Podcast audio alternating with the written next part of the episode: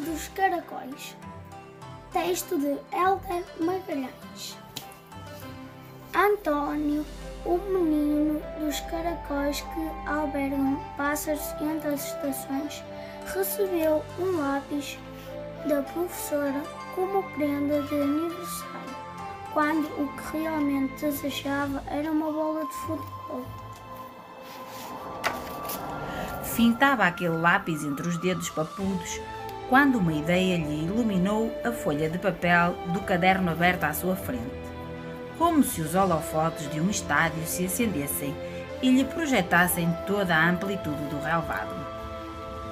António, o menino dos caracóis que albergam pássaros entre as estações, vestiu a pele de treinador e logo esboçou a tática de jogo, assente numa gramática fluida e, ao mesmo tempo, com apontamentos técnicos criativos. Não deixaria os seus créditos por mãos alheias. Por isso sabia que, como sujeito, teria de dispor de inúmeros predicados. O jogo ainda nem tinha começado e já o árbitro marcava uma falta por indicação no, do fiscal de linha uma vez que um dos jogadores suplentes mudou o assento de lugar. Foi avisado que se voltasse a repetir a bracinha, veria imediatamente o vermelho. Mexe-te! É preciso mais ação! gesticulou o verme. A qualidade do futebol apresentado deixava muito a desejar e não for um pontapé do meio da rua direto para a bancada, que descreveu uma elipse tal que fez a hipérbole abrir a boca até aos joelhos e já toda a gente tinha adormecido. Passa a bola, ordenou a preposição. Corretamente, acrescentou o advérbio.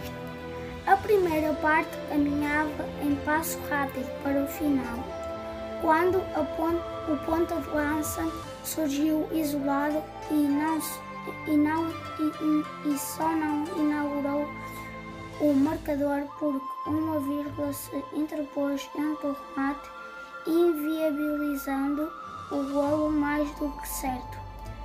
É minha! apelou o nome na posse de bola. Já estava fora! ripostou o advérbio saindo do lugar. Chill!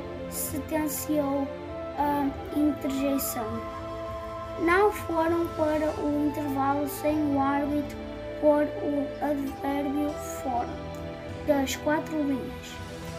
Ora era por causa do relógio, ora era por causa do fora de jogo, ora era por causa das entradas dos adversários.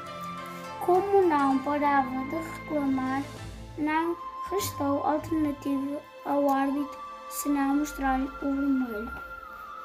Para a segunda parte, esperava-se um futebol com outros recursos de estilo.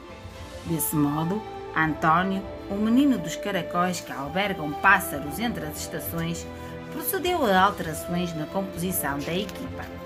O nome, como cérebro da equipa, possuiria mais adjetivos e assim trataria de fazer avançar a equipa no terreno através de desmarcações cirúrgicas e fintas estonteantes e, além de imprimir mais velocidade a cada movimento. A personificação destas mudanças levou a que tudo se transformasse. Enquanto na primeira parte a bola parecia queimar nos pés de cada jogador, agora voava entre os adversários até se aninhar nas redes da baliza. O resultado foi uma cabazada tal que o placar avariou.